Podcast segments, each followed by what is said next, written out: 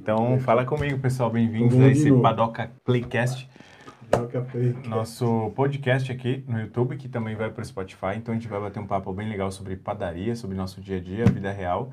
Trouxemos uma pessoa muito especial, muito querida da gente, que é o chefe Marcos Aurélio. Dono do canal O Filho da Véia. Galera, quem não acompanha o chefe Marcos lá, quem, quem não acompanha o chefe Marcos, pode ir lá seguir o canal dele, que tem vídeo lá bombando, hein, Marcos? Tem vídeo lá muito bom, viu? Então, ó, agora eu vou te cumprimentar com som. Fala Eu- comigo, tudo bem? Tudo bom, galera? E aí? Denis? Paton na De área. novo, Bom, bom, Marcão. Vamos bater Beleza. papo com o Vamos Marcos bater aqui? papo agora, quero contar. Vamos contar tudo as histórias do Marco hoje. É isso que eu quero ouvir. É? E o Eric? O, o Eric vai aparecer, Marcos, ou não? Vai, tá Ou expectação. ele tá Que com parece vergonha? já tá, tá penteando o cabelo. Só ajeitando aqui e tal. Isso. E aí ele vai, vai descer aqui. Eu vou. Desliga o Você GTA, vai, Eric. é é, vai, vou vai ser o vida real? É tá Deixa eu ver aqui só como tá. Beleza, eu também vou entrar. Nervoso. Primeira vez no canal, Eric Santana. É, Eric Santana? Eric Santana Júnior, é a minha segunda vida no multiverso. Comigo. Tudo bem? E aí, Marco. Não, é Pessoal, o mais, mais novo é, streamer Streamer de... de... Call of Duty, Co- Clash Royale. Clash Royale no Twitch. Na Twitch. Na e Twitch. GTA. E no GTA. Na Twitch. É. O Eric tem uma segunda vida, pessoal, no jogo do Como que é? GTA. Redão, redão? É, Dá um é, brabão lá, meu. Redão brabão lá. no- lá, na Matando Twitch. geral lá. É. Deixa eu ver aqui se entrou. Entrou, já tem uma foto nossa aqui. Nossa, como eu tô careca. Ó, aqui o som tá bom. Entrou? Ah, tá. Olha, ó. Vamos Aí. entrar aqui, ó. Deixa eu baixar aqui. Não, o som tá bom, porque já veio. É, eu tô acompanhando aqui. 35 tá, tá bom, pessoas. Bom, Boa noite, ver, pessoal. vou Tudo bem com vocês? celular, vou Muito legal, é. Vamos deixar assim, Denis, pra gente acompanhar o Isso, chat, vai ó. lá. Eu vou acompanhando aqui, tá? Se precisar de alguma coisa, comentário, alguma coisa. Beleza, dá pra ver Legal. o Eric Tá? Que a aí. gente tá sem o computador aqui. Então, pessoal, vamos aproveitar que o chefe Marcos está aqui com a gente hoje, né, Denis? É. E vamos. é, Vamos bater um papo com o chefe Marcos, eu fiquei sabendo que até dono de padaria ele já foi. Rapaz, que história é essa, Marcos? Que você foi dono de padaria, o que aconteceu? Foi, rapaz. Já foi mesmo? Deixa eu só responder. A, a esposa tá aqui mandando mensagem. Ah, é? Ela ligou na live ou não? Não, vou pedir Fala pra pra ela. Ah, tá Deixa live. like, deixa Fala o pra se ela joinha. quiser falar com você, tem que agora falar pelo chat. A gente Aí. lê aqui as perguntas dela. Pô, a gente Isso pode aí. falar também quem tá vindo aqui pra conversar com a gente hoje? Daqui a Pô. pouco tá aqui em Jundiaí? Pode, vamos falar? Era pra estar aqui, né? Era pra estar aqui, Pô, mas atrasou um pouquinho. É. Mas é muito que. Muito, é uma distância muito grande, né, Eric? Então. Ah, o cara tem coragem pra vir no volante, É. aqui assim, tá, tem que estar na disposição mesmo. É hein? verdade. Ó, Verdade. Paulo do Padaria Sem Segredos Paula e o Pico aí, o Pico, filho dele. estão vindo aqui pra Jundiaí, galera. Então vamos passar Ah. aqui. A- a- Hoje, amanhã, com certeza, né, Denis? Porque eles estão chegando tarde, vão dormir no hotel aqui perto da casa do Denis. E aí, meu, vamos ter conversa, hein? Nossa. É capaz a gente ligar outra live semana, com o Paulo. ó, fica aí, tô falando. Ô, Marcos, você vai estar com a gente na padaria ou não? você Fica vai aqui, descansar? Amanhã? lá. Hoje, Ah, quando hoje? sair daqui. Eu não sei, vamos ver, vamos ver. Tá? Vamos ver Se, lá, pô, pô, se der, a ver. gente grava, liga a câmera lá, porque, meu, vamos bater um papo com o Paulo lá ao vivo? Não, mas não é qualquer dia Bora? que o Paulo da Padaria Sem Segredo vem visitar, É, não. meu. não Vamos é aproveitar qualquer dia. aqui, Com cara. certeza. Vai ser um prazer Ele- ter aqui, né? Não é legal? Imagina fazer uma receita com ele? Nossa, Nossa, é, isso só é legal, poxa fazer, né? Será que a gente vai ter esse tempo, Marcos? Porque, ó, amanhã, eu não sei como que vai estar o tempo dele. Eu quero que ele fique até quinta, não sei, não sei qual que é. É, vamos ver a previsão dele aí. Porque amanhã A eu gente tenho. vai dar uma rodada. Até aproveito para convidar, pessoal, quem tá Pô, assistindo. verdade. Amanhã, eu, às 20 horas, eu, junto com dois panificadores, é, vou fazer uma live no, no YouTube, Denis, mas é um webinar, né? É um webinar. fechado. No YouTube da Ultragás. Então você tem É. que se cadastrar. Quem quiser participar dessa live, onde a gente vai falar, Marcos, sobre é, 2021. O que a gente acha que vai acontecer com as padarias no ano, da no ano de padaria 2021. 2021. Então, para a gente se preparar, entender mais ou menos o contexto ali do- da situação de hoje. Então, quem quiser, pessoal, vai no meu Instagram, Everton S. Santana. Tem e um lá post lá. na bio, na biografia, tem um link que te leva ao cadastro e aí você vai poder assistir ao vivo amanhã, às 20 horas, e ao vivo interagindo, fazendo perguntas, é bem legal. É, então, como eu tenho esse Eu assisto webinar... todos, viu? Aí sim, Marcos, você se cadastrou já? Cadastrei lá, assisto lá. Ou lá no, na- no Instagram da.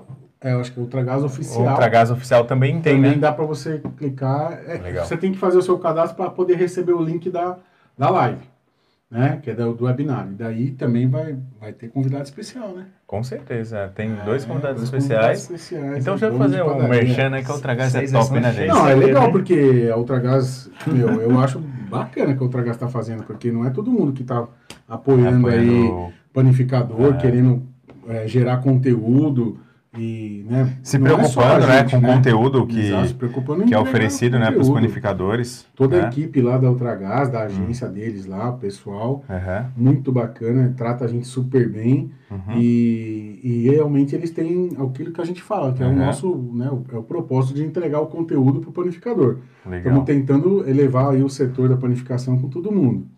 Então, se cadastra lá que amanhã, 8 horas, tem bate-papo Vai ter um, bacana. um exemplar e fala. É. Falar, né? O homem aqui entende falar, pessoal, viu? Será que ele manja do que vai Ah. acontecer o ano que vem, Marco? É? Eu sou bom de falar? Já tá mudando ou, as coisas lá na do padaria, conteúdo né? que eu falo ou de falar o muito? não é mãe de nada, mas pode ser pai Everton. É isso. Muitas coisas que eu falo acontecem, né, Marcos? É, lá em Mas março... muitas não é, acontecem lá em- é, nossa, mas 70% acontece, Acontece, bastante. né? Lá em março eu falava, você me achava maluco, Lá né, em março falava É algumas coisas que eu não creio, né? Hoje Ah, tá aí. sou- É, né? aconteceu, né? Aconteceu Sou, tudo certo? sou, sou prova também que o Verdade. Everton já É. foi, no começo da pandemia, tomou umas pancadas aí, né? tomei. Todo mundo falando boca, né? que você era louco, mas depois... Tomei pancada na internet. O pessoal que me É. acompanha sabe, então fui muito criticado. E inclusive por panificadores. Mas eu não tenho medo, nu- nunca tive medo de crítica. Eu coloco a minha opinião, Marco, sempre com embasamento. experiência Né? também. Pela experiência, meu tempo de balcão ali de frente de loja. E também sempre em- estudando o que está acontecendo ao meu redor, né? Então, na economia, na política. é, e isso com certeza me dá um pouco de, de visão, Visão, né? visão. Dá uma visão onde eu uso, eu com certeza uso essa visão para traçar meus planos. E foi muito bom, Marcos, aqu- aquelas conversas que a gente teve em março, porque apesar de, claro, é óbvio que ninguém queria que acontecesse tudo isso. Mas quando você já sabe o que vai acontecer com o seu negócio, você já começa a se antecipar e tomar decisões mais assertivas. Planejar melhor, né? Graças a Deus tomamos aquelas decisões lá no início e hoje estamos aqui contando história, graças a Deus todos bem, né? Podendo falar É. que tomou a decisão certa. né? Verdade. Aliás, ó, chegou uma- um comentário que. Bom, aqui eu já, já pulei um pouquinho. Ó, Graziel, quero dar boa noite para todos vocês que estão aqui. O pessoal comentou que o Paulo, que legal que vai vir. É, o Graziel falou o seguinte: ó, fala um pouco sobre encher o balcão transbordando, como você faz. Com a- como você faz com as sobras? Você não liga se vai, se vai jogar fora pelas margens que você coloca? É, Graziel, lembre-se do seguinte: ó, eu sempre falei isso para os meus, meus gerentes, para o gerente é, monstro, que é o Noé, sempre falei para ele, Marcos, que a casa tem que estar cheia. Mas sabe quando que ele entendeu? Quando eu falei para ele assim, Noé, faz uma conta do seguinte: pega tudo que sobrou e calcula Calcula pelo preço de custo do produto.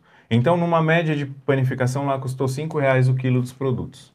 Sobrou, vamos chutar lá em cima, Marcos, sobrou 10 quilos de produtos a 5 reais. O preço de custo de matéria-prima. São 50 reais que você vai Teoricamente, perder. perderam. perder, tá? E aí você pode destinar, é legal, os seus funcionários levar, você fazer uma doação, não vai jogar fora, óbvio que não. É, então, beleza, jogou 50 reais fora, né, Eric? Você- entre aspas. 10 quilos de pães. Só que, se você deixar de vender 10 quilos de pães porque você não tinha, o cliente foi comprar e você não tinha, quanto custa numa média, Eric, na nossa padaria, de 30 reais o quilo dos pães?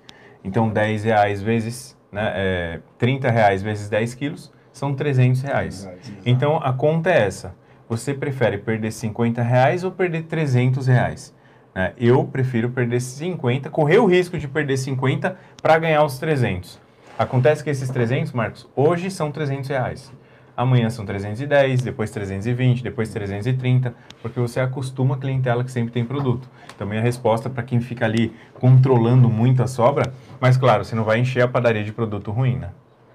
Ou produto que não tem uma, né, margem, margens boas para se trabalhar. Você tem que encher de produtos que vão vender com muita qualidade, né, Marcos? Eu quero acrescentar, a gente está falando aí, não é puxando o saco do patrão, né? Mas depois que ele tomou essa forma de Trabalho. tem trabalho, sobra algum realmente, tem, sobra, tem dia da semana que é mais fraco que os Uhum, outros, né? uhum. Mas quinta, sexta, sábado, domingo, pessoal, precisa fazer três vezes, pão doce, repondo, fazer e vender. É fazer e vender. E então calou a minha boca também, que às vezes eu ficava imaginando. Vai portanto. vai E no portanto. começo você fica com um pouco atrás da orelha, né, Marcos? Você fala assim, não vai vender às isso vezes, aqui. dá- às vezes, realmente, segunda e terça, É. sobra um, dois quilos, três quilos, né? É. E dá, você fala, pô, vou ter que tirar esses 2 kg e 3 kg, não vai perder, vai ficar legal, né? É. Pode dar prejuízo para a empresa, pensando também, vai dar prejuízo, mas não. Foi a possibilidade de dando prejuízo se não fazer. Não É. E também, E se aí, você, e também você tem, se você deixa segunda e terça, porque eu vejo o pensamento do- do- dos, Panificadores dizem assim, ah, então vamos fazer segunda e terça, a gente faz pouquinho, e aí o dia que tem mais, faz mais, né? E na verdade, você tem que ter a, a vitrine bonita e essa venda, uma compensa a outra. Quando você fala, ó, tal- um dia pode ser que sobre um pouco, mas o que não pode é a ruptura, né? É. Você sempre fala, o que não pode é faltar, porque aquilo que você vende, ele recupera aquilo que, que você vai sobrar, né? E que Tem na verdade dois- você acaba... Não tem nada mais frustrante falando como um consumidor do que você ir num lugar por causa de um produto chegar lá não tem. Não ter... Tem dois Putz. pilares, Eric, da empresa que a gente tem que levar em consideração. E não é só a produção. Quando a gente fala que a casa tem que estar cheia, vamos tomar conta da produção. Legal, produzir e encher a casa. E o outro pilar que são as vendas, é o pilar das vendas. Não adianta deixar a vitrine lá toda linda e você ter um atendente, né, Marcos, que não É, sabe oferecer nada. tal, oferecer, é verdade. Então aí você vai falar para mim, ah, Everton, tô tendo prejuízo. Você falou para encher a vitrine, legal, mas você treinou uma equipe de vendas para oferecer o produto, porque oferecer da forma certa, quentinho, cortar um pedaço, né, Marcos? Fazendo, já está podendo voltar agora em algumas cidades fazer degustação. Degustação. Então você tem que utilizar isso. Então é, varia muito da forma que você pensa. Mas isso que, é- que o Marcos falou é legal, porque sempre que eu introduzo isso na padaria, sempre vem alguém e fala assim: não, isso aqui vai sobrar. E aí insiste às vezes em não fazer. Não, não vou fazer tal porque não vai vender. E aí a prova, o Marcos acabou de falar, que com o tempo, pessoal, você fala assim, nossa, mas por que, que eu vendia antes duas receitas, agora estou fazendo três e não está dando conta? Porque o cliente acostumou que tem produto. Sim. Então, tem algum horário do dia você, que você deixou aquela marquinha. Às vezes, Denis, é o horário que aquele cliente vai só naquele horário. Exato. Então, pô, a partir das seis não tem mais pão doce na padaria. Mas tem cliente que só vai sete horas da Sete noite na horas. padaria. Ele nunca viu pão doce É, na não loja. Pode, não pode... Quando ele começa a ver lá o pão doce fresco, fala, nossa, mudou. Aí ele compra um dia. Legal. Daqui dois, três dias ele, pô, lá tem pão doce. Ele compra de novo. E aí você cria, né, E esse também fluxo. você cria expectativas né, dele, assim, você cria a oportunidade de oferecer outras coisas. né? Sim, Se ele sabe que lá sempre tem, você pode ir fazendo sempre aquilo que a gente fala de fazer os testes dos outros produtos, né, dos produtos estrelas, que é, pô, então vamos testar, como aconteceu com o brigadeiro, vamos testar. Então aí colocou o brigadeiro, pô, saiu, aí você põe ele para sair, preencher a vitrine toda. Então, quando você está sempre com a vitrine cheia, o cliente também tem mais possibilidade de você é, oferecer coisas novas, oferecer coisas para o cliente para que ele possa variar o consumo. Enche mais os olhos dos clientes. É, né? Então enche tem os aquele Aliás- visual que o cara olha Né? assim. e Aliás, assim, aquela "Pô, vitrine da Pandora enche os olhos de Enche os verdade. olhos. é. E Não são lá, os olhos, lá a barriga atrás, o também. Everton também batia em cima dessa tecla. Vamos encher de brigadeiro. Você lembra que você me cobrava? o Marcos ficou com medo. O Marcos, não, Everton, três, três bandejas Três aqui, tá bandejinhas. bom. Então chegou de fazer, fizemos três bandejinhas, eu achei que já era muito. É, Não, então. Marco, eu quero é 100, 200, 300, 400 brigadeiros. Eu assustei, falei, mas o patrão tá Tá mandando, pedindo. vamos fazer. E aí o hoje, que aconteceu? E hoje tá lá, tá vendo É. muito brigadeiro.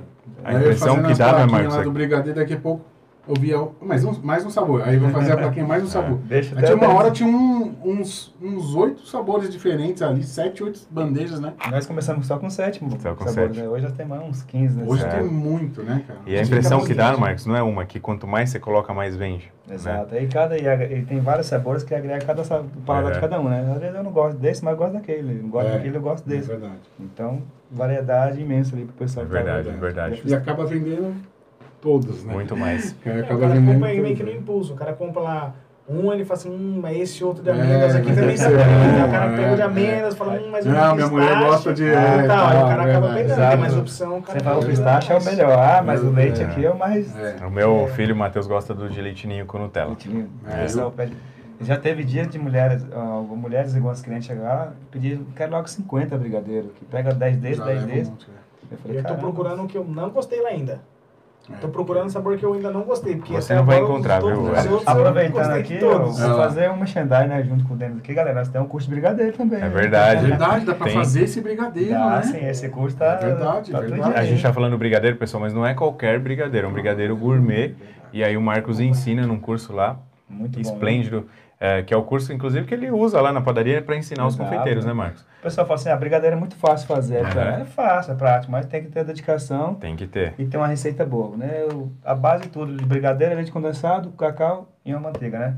Só Ah, que mas aí, você faz uma variedade. Exato, meu, só que aí- tem Quantos? 15? Você Essa falou? linha nossa é linha gourmet, né? Então não é que todas as pessoas conseguem acertar É. uma linha gourmet pra ficar legal. Então essa linha nossa E acho que até a Parabéns. modelagem dele você também faz diferente, Faz ele já também. é um pouco maior, É. tá? agrega um valor, né? Não, é e, e aí né? é tudo, né, Mar- né, Marcos né, e Denis? Não é só o brigadeiro, é o granulado. granulada. É, tudo então, qualidade, né? É, é a forminha que vai. Tem todos os detalhes, a apresentação, a plaquinha na frente A do brigadeiro. plaquinha. Aqui ficou muito show Cara, eu cá, gosto, né? eu Nossa, gosto mais plaquinha, daquele que é. O que, como que chama? Lâmina de. Lâmina, De é... Amêndoa? amêndoas. Amêndoa, aquilo? Isso, Nossa, aquilo. laminada, né? A qualidade daquilo, né? É Você fala, demais. pô, é é demais. top, é gourmet mesmo. né? É gourmet. E aí entra Aquilo pra o, mim, aquele é o melhor. o que eu falo, pessoal, é sempre assim, ó, o cliente ele vai na padaria com um intuito de comprar algum produto, algum pão. Ele sai na cabeça, ele sai da casa dele e fala assim, ah, vou passar na padaria. Para quê? Para comprar o pão, frios, alguma coisa, enfim. É, só que quando ele entra na padaria, ele não vai com dinheiro contado. A maioria dos clientes não vai. Então ele entra na padaria, qual que é o nosso papel? É, aí entra o trabalho do marketing, o Denis me ensina muito nesse sentido, que é, é, essa é a nossa cabeça, Marcos, é como fazer com que o cliente compre, é, atender uma necessidade do cliente sem que ele saiba que tem essa necessidade. Exato. Então ele não sabe que ele precisa comprar um brigadeiro de pistache para agradar a esposa dele. Ele vai na padaria comprar pão. Mas aí entra o trabalho da nossa vendedora, entra a plaquinha, entra a apresentação do produto, que ele fala, nossa, se eu levar esse brigadeiro aqui de vou pistache, agradar. eu vou fazer uma média em casa. Às vezes é um presente, né? Às vezes ela tá brava É, com ele, né? é. Então, Então, É, esse é o trabalho do marketing, que eu falo que é a parte de vendas, que entra junto com a produção, que é de despertar o desejo, né, Denis? Exato. O marketing Exato. faz a gente, é, é, desperta o desejo nas pessoas de um produto que ela nem sabia que ela queria. Exato. Então ela vai na padaria comprar pão, ela sai, ela gasta 40, 50 reais. Hoje nosso ticket na padaria é um dos mais altos, né? Inclusive em Jundiaí, não sei se tem padaria que tem um ticket médio maior que o nosso, porque a gente faz esse trabalho, né? Desde a hora que o cliente entra na loja até a hora que sai, mas existe esse trabalho maciço é, é, é, de você Sim. grudar na produção e falar, meu, eu quero a loja cheia e o gerente aceitar e todo mundo aceitar. No começo gera resistência. Mas eu quero saber essa É história, o Marcos era... É mesmo. Eu ia perguntar isso, sabia? Eu É. É um a história preconceito. dele aí. Que primeira, eu queria que você contasse a primeira vez que você Então, fez que história é essa? Vamos lá. Vez. Acho que foi lá em 2000, eh, 2016, 2015. Não tem, já tá bem. Bastante... Não faz Não, 2015 2015 faz não. pouco. É que eu tô com a cabeça bem, anos. bem. Não, há cinco anos aí. No começo, que não. Eu, eu, vi- falei, falei totalmente errado, pessoal. 15 anos atrás, 15 comecei a minha profissão. E como todo bom confeiteiro, tem que aprender, lavar forno, auxiliar para confeiteiro, começar do básico. Ó, né? que legal isso. E Marcos, mas isso, Marcos. É, é, já foi. Já. Você já, É, você não, já, e você já, meio- você já já começou me dando uma pancada. Você já deu uma pancada no peito agora de muito confeiteiro. é, Como é que um profissional que nem você hoje, como é, como é que você aprendeu? Fazendo o quê? lavando lata. Lata nós fala é a forma, tá, pessoal? As vasilhas que eu. Mesa, a chão. Mesa, chão. E até hoje ainda faço isso, né? Ele faz isso, ele E faz isso, porque nós não temos isso. a E a produção. gente é prova, né? Meu, eu é lembro, prova, Marcos. Ele faz mesmo. Eu fui numa palestra no ano passado, o Denis estava comigo, no, na FISPAL. Eu me impressionei. E aí o dono de um restaurante é, em Minas Gerais, em BH, ele, ele foi estudar na Europa, na França, né? Ele fez gastronomia lá, médico, apaixonado pela gastronomia, largou a medicina e foi se aventurar a ser um ajudante de cozinheiro na França. Imagina, ele falou que a família queria matar ele, Sim, porque ele já estava exercendo a profissão na medicina, já era médico aqui, dois anos, o suficiente para ele, ficou noivo, e aí falou para noivo, eu não quero mais ser médico. Eu quero ah, aprender a. Eu- ajudante de eu- eu cozinha. vou virar ajudante de cozinha, eu vou ser um chefe de cozinha. Ele foi para Europa. E aí ele falou que mais chamou atenção é que chegando lá, chefes renomados, restaurantes com, com estrela no Guia Michelin, o chefe é que limpava a bancada, limpava o utensílio, limpava a panela, limpava o fogão. Aí ele falou, gente, eu, e ele- aí lá, aprendeu a fazer tudo, né? Então, eh, tinha confeiteiro também, né? O chefe de confeitaria, e ele ficou impressionado com a limpeza. Tinha pouca gente na produção, mas eles produziam muito e vendiam muito. Quando ele veio para o Brasil, ele falou que a maior dificuldade dele foi essa, porque ele não conseguia colocar na cabeça dos profissionais que é, muita ele falava e é exatamente aquilo que a gente sente, Marcos. O, o profissional entra, não, eu sou confeiteiro, É, eu não sou faxineiro, né? Eu sou padeiro, eu não tô aqui para lavar lata, isso não, eu não sou pago para isso. Né? E aí tá errado, não vai ser profissional, tá se limitando à toa. É você, que- é você que gera um limite em você. Você que é o confeiteiro. Vamos escutar o Marcos aqui. É, então, verdade. você começou lá lavando lata e aí? Voltando ao assunto, aí como lata. aí até um. O rapaz que me ensinou chama Paulo César, né? Primeiro, terceiro, terceiro dia depois, ele, vamos cá, vamos aprender. Três dias vão lá, limpando, terceiro, rápido, é, né? terceiro dia eu vou aprender. Só que aí, como todo primeiro trabalho você vai trabalhar, pessoal, tem aquele, uma pessoa que não vai muito com a sua cara, não tem, vamos dizer assim, aquela Tem as questões de a questão de relacionamento. relacionamento. Eu era muito bruto, eu era, tinha acabado de dar, dar- do mato, vamos dizer assim, da fazenda, né? O cara velho não tinha, não sabia, bicho do mato, vamos dizer. Aí me colocaram fazer brigadeiro, né? Ele, ó, faz 30 brigadeiros pra, pra loja, né? Falei, tá, vou lá Pô, fazer. então foi um dos primeiros que você fez. Foi, a então. primeira receita que eu fui fazer na Pô, confeitaria foi legal, brigadeiro, né? pô. 30 brigadeiros. Não foi 30 combinado brigadeiro. isso, hein? Não, vendo? foi 30 Não. brigadeiro e brigadeiro de 50 gramas, né?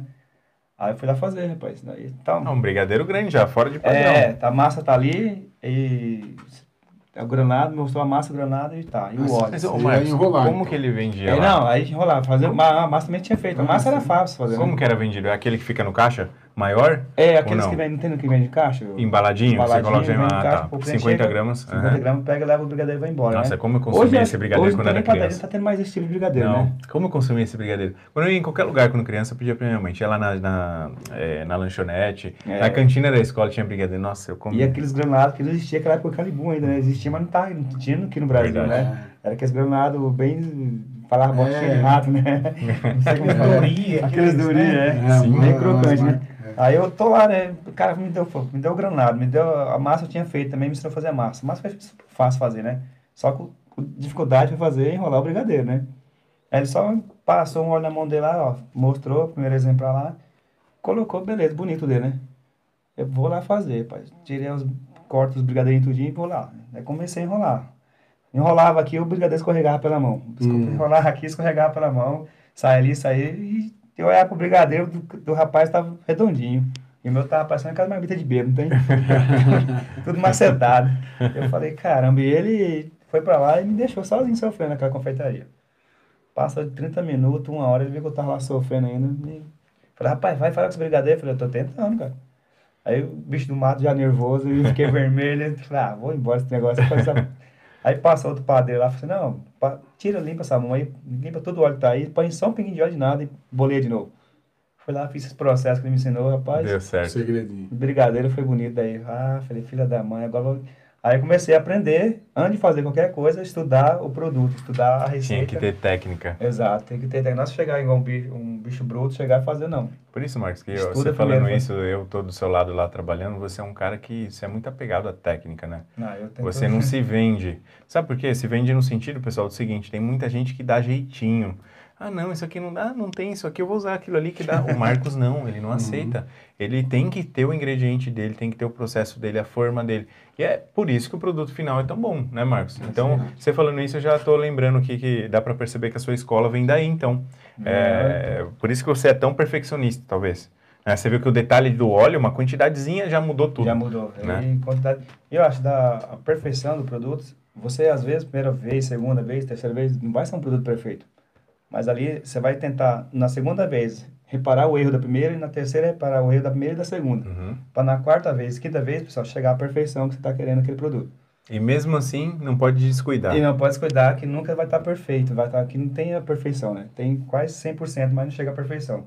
Então você tem que ficar sempre atento a esses Pra não cair a não cair a qualidade. Só uma qualidade. observação, 102 pessoas ao vivo, Eric. Batemos o recorde do podcast. aê, Galera, dá o like aí pra ajudar a gente a chegar aí, Eu gosto de chefe. Bacana? Dá like aí, eu quero ajuda o canal a, a crescer, aí. ajuda o podcast a Aê, crescer. Chefe Marcos tem que vir mais vezes. Pé quente. Aí Isso aí. sim, vamos chegar a Boa. 200 hoje. aí, É. Agora conta essa história aí, Marcão. E aí começou Fala a aí, jornada mano. toda, sabe? Primeiro, então, você foi trabalhar pra alguém. Fui trabalhar na, tava na padaria, vou mandar um abraço pro pessoal lá hoje. Arte Pães, um Já grande foi Arte direto Pães? na padaria. Já fui direto pra na padaria. Através do meu irmão me levou pra padaria, né? Entendi. Seu irmão também trabalhava. Trabalhava, era padeiro. Ah, hoje, legal. hoje não é mais padeiro, né? Mas a família quase Mas toda é aí- padeiro, viu? Ah, Meu então irmão na sua padeiro. família que É. também já era, já era O assim. irmão foi, era padeiro, aí a irmã hoje trabalha ainda na padaria, minha outra irmã já foi, também é de auxiliar de padaria. Legal. Pô, legal. Família tradicional de Tradicional. padaria. Minha mãe é boleira e eu nasci Isso, na beira do é fogão. É difícil isso, porque é, é que o Marcos tem isso de raiz, porque é difícil. Confeiteiro mesmo, que é confeiteiro, não gosta de fazer pão. E o Marcos gosta de fazer pão. É verdade. E Vem faz da- muito bem da feito, mãe, né? vem da É, mãe, vem da mãe. A mãe, do irmão. a mãe é muito. Mas desde quando você lembra assim que você cozinhava? Que você, é, você sempre ajudou sua mãe em algum processo assim? Ou Porque eu, quando ajudava minha mãe, ia lavar a louça, pô, não ia cozinhar, mano, né? Assim, na verdade, também, eu, pô, eu, e aprendi a cozinhar, aprendi a me interessar. Eu entrei na padaria, só que antes disso, minha mãe, igual eu até comentei com vocês, eu tinha cada- casado com um padrasto, faleceu, né? Então, foi na época que eu falei pra você do risole, né? Que nós Sim, que Ah, foram vender risole na rua. E nessa época, pra ajudar ela a fazer o risole, eu fazia o arroz, o feijão em casa, né? Ah, você começou a cozinhar. começar a cozinhar com ela. é. Entendi. E, a- e o, o meu prato especial daquela época era carne moída. Mas você era bem novinho, né? Você tinha Hum. quantos anos? que tinha uns 12 anos nessa 12 época. anos. do- do- Pô, começou cedo. né? Comecei a vender risório, sabe? Aí eu comecei a vender risório, dois, três dias. Vendi bem com os risolinhos, até falei lá. Rapaz, a gente não fez esse risole ainda. Pô, é. A gente prometeu, Risole Marcos. não, É, eu já risole. Tem um risório no canal. Não, fez, mas a gente não fez, não. Não, Não, fez não, esse não. seu risole. Acho que não tá, Risole, não. acho que não lembro. ter Não, foi Não, os você risoles fez, tem lá no. Foi a primeira receita que você curso fez? do Geraldo, né? Isso. É. É do já. Foi, né? aí foi, foi, aí fizemos um risório pra ir vender no dia a dia, né? É. Pra sobreviver, pra se manter. E foi durante seis meses e foi essa vida, né? Que não, não tinha mais nenhuma outra arrecadação dentro de casa. E você chegou. Marcos, como é que é que você chegou lá? Eh, Pessoal, eu falo mesmo, corta, então corta o Marcos. É isso. É, Bate meu, eu tenho sim, esse né? defeito. Ô, Marcos, você chegou pra vender pra um, e um cara só falou que queria tudo, não foi? Você, Foi. você até duvidou. É, eu Mas saí- você falou que o cara é do tamanho do Denis. É, daí, daí pra lá, né? Que bom que é daqui pra mais. né? Eu, eu lembro que Daí ele não falou é tanto assim. Na verdade, né, aí chega, fizemos essa ideia, né? Meu irmão trouxe essa ideia pra minha mãe, coloca o Marco pra vender salgado. Já outro dia fizemos todo o processo e fui vender, né? Coloquei até aquelas caixinhas de isopor, Uhum. coloquei a faixinha, põe no pescoço e foi. Aquela menina de 12 anos, vergonhoso, né? Falei, mas, rapaz, como que eu vender risório aqui, né? Eu falei, mas tô precisando, minha mãe tá precisando de dinheiro, né? E as coisas estavam bem feias em casa, né? Aí eu fui, já passei umas 5, 6 quadras, cheguei lá na oficina de, de moto. Eu até lembro da, da, da, da oficina, não esquece, é só filé moto, sabe? Só filé Nossa, filé moto. Já tem a ver com comida, só filé. Aí, Ó, quem é de Rondonópolis aí conhecer, dá um toque lá. Que tá É, já pensou acho se tem acho que hoje? existe mais essa oficina, já fechou já bastante, sabe? Até Aí eu hoje. encostei e fui descendo, falei, mas como chegar ali, rapaz?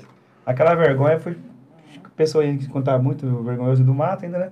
Encostei devagarzinho, o rapaz, tá me no Denis assim, ô, o que você tá vendendo aí? Falei, tô revisando risório, 10 centavos. Hum. E era risório em 10 centavos, né? Ele que 10 centavos até assustou. Traz pra mim ver esse risório como é que é.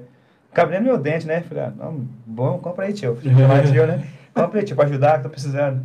Ele trouxe, ele olhou assim, pegou um, já tocou na boca. Não deu nem tempo de mastigar. Ele, deixa a caixa aí. Foi meter a mão, rapaz. Sozinho. Aí tinha os outros mecânicos, não, deixa aí pra mim sozinho, vai buscar mais. Acho Caramba. que tinha 70 unidades na, na caixa, eu fui buscar, Que correndo legal. em casa. Minha mãe, mãe, faz mais aí que eu tenho um cara aí embaixo, tá Já comendo vendi tudo. tudo. Já né? vendi, tá, tá comendo tudo. Esse menino é um prodígio nas É, vendas, acho que eu não sei se já pensou assim, esse menino é um prodígio nas vendas, né, meu? Acertei, Aí eu levei lá pro rapaz, o rapaz comeu, levei a segunda vez, comeu de novo, a terceira, ele pegou um pouquinho e foi pra baixo. Uma outra mecânica, né? Que é uma bastante mecânico, comprou. Enfim, nesse dia foi três caixas de risório, de 70, 140, deu 210 só risório, né? Nessa época era 2,10, eu acho que. Um, um dinheirinho lá até bom, sabe? Aí um dinheirinho bem legal, trouxe pra casa, né? Foi lá comprou mais mercadoria para outro dia fazer. E aí começou aquela batalha durante seis meses. Até minha mãe casar de noe com meu padrasto, mandar um abraço pra ele. Antônio, se estiver assistindo, jacaré. chama Aí, ele. Antônio, você chama jacaré. jacaré, viu? Aí, abraço. Abraço. Aí um grande, um, um grande pai de mim, é, considero como meu pai. E assim começou aquela, aquela batida, né? E três, uma semana depois já estavam uns 10, 15 crianças vendendo lá o salgado pra minha mãe. Aí parecendo uma empresa já grande, né? Legal. Legal, hein? Bem legal, né? O povo começou lá de seis meses, ela casou com meu padrasto, aí não precisou mais, né? Fazer foi quando eu parti pra padaria daí. Aí você foi pra Legal. padaria. Padaria, na verdade, ele foi pra fazenda, voltei pra fazenda, né? Pra morar com meu tio, aí os 15 anos eu voltei. 15 pra 16 eu voltei pra cidade. E meu irmão levou pra padaria. E aí você começou fazendo brigadeiro, Comecei em brigadeiro, aí dos 16, dos que 16 pra, até hoje como eu parei. Comecei brigadeiro. mas não, mas, mas, mas peraí, que a gente quer saber da padaria que você montou. É, aí. ah, é. não, esse Que é uma que chegou aí. virou, Não. né? Sim, põe na Empresário, cara. empresário. É que a gente quer saber quando você montou todo aquele seu patrimônio, com mansões É. tudo mais. Aí é. quer saber de onde vem aquele Onde vem que aquelas fazendas lá no Mato. Grosso? Você está falando Cabeça errado, ligada, né? Tu Não, já mostrou pra mim um monte de cabeça ligada, foi tudo meu. Não, Eu não, falei, Caramba, eu com dó do cara da padaria. Não é o Denis, não. Vocês estão Virando falando errado. a pessoa capivara é o lá, pô. né? Não, a, a história da padaria acho que é até, até recente. Acho que uns seis anos. Quando eu vim pra cá, acho que tem seis anos aqui. Seis, sete anos, pessoal. eu trabalhava no supermercado lá, com gente boa também. Graças a Deus, na minha vida sempre tive bons patrões, né? Obrigado, Marcos. Aí sempre me, me ajudaram, me dando a força. Aí surgiu pra mim, a menina tava lá com a padaria e não tinha padeiro pra trabalhar na padaria, né?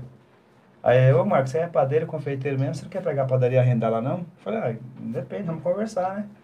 Ela foi lá, me ofereceu, aí até lembro, é a Rosiane o nome dela, né? Me deu a padaria por 1.500 reais por mês. 1.500 reais. Você ia pagar o arrendamento Arrendamento.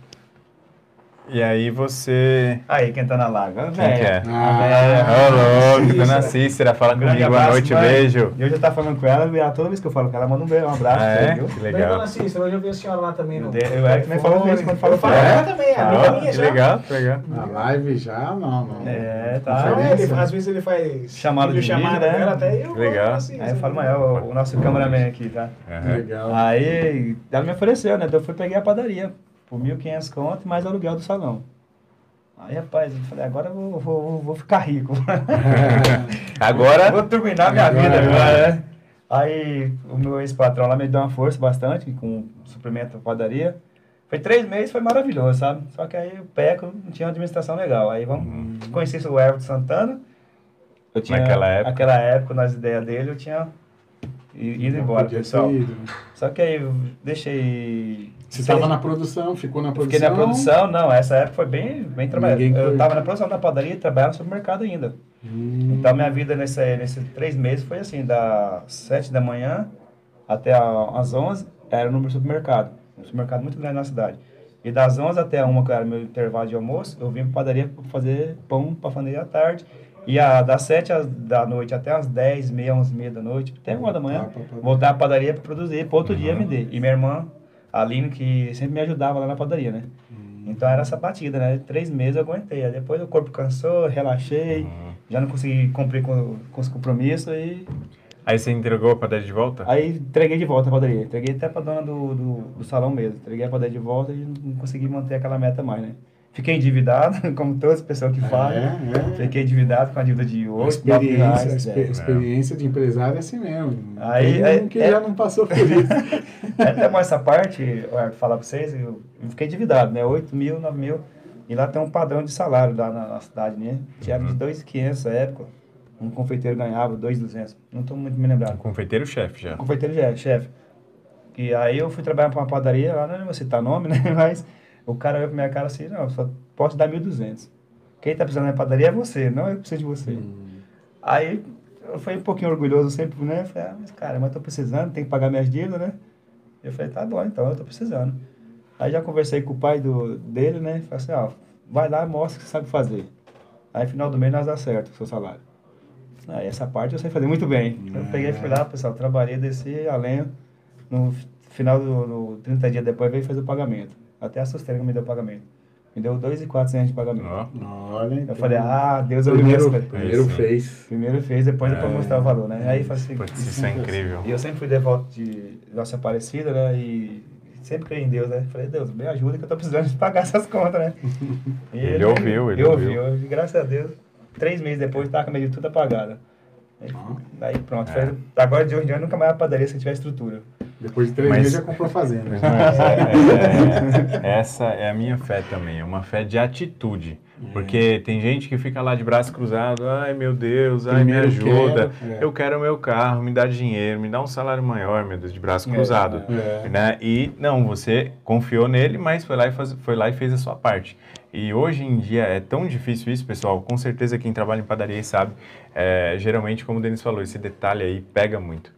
É, meu, Marcos, eu comecei a trabalhar em padaria 20 anos atrás, né? O meu pai há 45 anos atrás. Quando eu comecei, é, o atendente da padaria, quem trabalhava no atendimento, no balcão, na copa, no caixa, ele sonhava em trabalhar na produção. Por quê? Na produção se ganha mais, até hoje, né?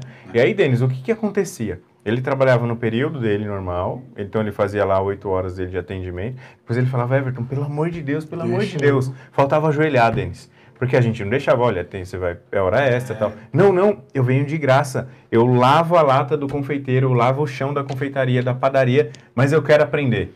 Eric, hoje, esses caras são os chefes das confeitarias, das maiores padarias de São Paulo. Padaria, confeitaria são hoje tocadas por esses profissionais como você, Marcos, que resolveram, quiseram aprender, se dedicaram muito mais do que o horário que era de- pré-determinado, né? E aí, com certeza, alcançaram os seus objetivos. Mas hoje a gente vê muita dificuldade para fazer isso acontecer. As pessoas vêm com essa É. crença Isso. e que a empresa está explorando. Né? Então, é o que você Ou- falou do, do aprendizado. Você perdeu 8 mil reais lá, né? ficou endividado quando você fechou a padaria. Marcos, os melhores aprendizados que eu tive foram os, aquilo que eu mais, mais me doeu financeiramente. Aquele é, o que você Talvez- paga. talvez ele É assim tenha que essa- você aprende. essa- É verdade. Talvez ele tenha Mais essa postura hoje dentro da padaria, porque ele sabe como que é ser dono Sim, também, é né? isso. Porque isso, esse, esse lado conhece os dois né? lados, né? Você vê, tem algumas, a gente vê hoje, por exemplo, eu tenho amigos da minha geração, por exemplo, que tinham, é, que tinham bons empregos e quando a gente foi fazer faculdade, por exemplo, né, tem um amigos que foram fazer faculdade de advocacia, que tiveram que largar o emprego, né, tiveram que fazer um, um caixa lá, uma reserva, largar o emprego para ser estagiário de advogado, Uhum. trabalhando de graça, Uhum, para depois mostrar o serviço Uhum. e crescer. uhum. Então, é, algumas profissões ainda têm isso nessa, né, nesse processo, tá? E essas pessoas que se submetem, assim, né, entre aspas, e que vão lá e fazem, que nem você falou, ó, vou depois do horário, é, essas é que a gente dá mais valor, essas que têm mais valor e essas que sabem o valor de quanto custa você ter uma oportunidade de mostrar e aprender. Nossa, Porque tem gente que tem, tem gente que tem é, oportunidade de aprender com os outros e despreza, né? Ou aquelas Não, duas ou acha palavras que tem que receber é, para ou isso. acha que tem que receber para isso, ou pior ainda que aquelas duas palavrinhas que travam o cérebro, né? Já sei. Quando É. a pessoa fala já sei, o cérebro para. Né? Então aí não deixa aprender coisas novas. O que mais tem E hoje, Denis, na vale padaria, o. Marcos é testemunha, tem pessoas que até querem aprender, querem trabalhar na produção, mas aí fala assim, olha, eu vou, posso ir trabalhar lá com o Marcos, na produção da Pandora? Posso aprender com ele? Meu, a gente tem uma faculdade É disponível. verdade, é verdade. Olha, a nossa confeiteira Jane, que é aluna do Marcos, o Marcos ensinou tudo para ela, ela toca uma Pandora sozinha lá, praticamente, ela e o irmão dela. Mas o trabalho dela é incrível, é, é igualzinho É. do Marcos. O Marcos que ensinou ela, né? É, e ela, Que ela- oportunidade, né?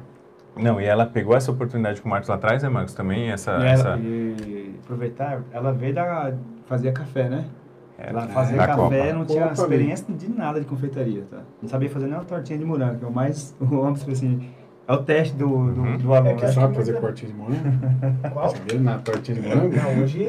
Você- eu hoje você a tem teoria que passo a passo, um eu sei. É. Passo a passo, Filmar, eu- Gelatina, põe água, mexe primeiro, hidrata, tal. É, mas aí... Você sabe que outro Você dia. sabe- ó, isso- mas é que você está falando é, é real. Até olhando, sem mexer, sem pôr a mão, você é capaz de ir lá e fazer.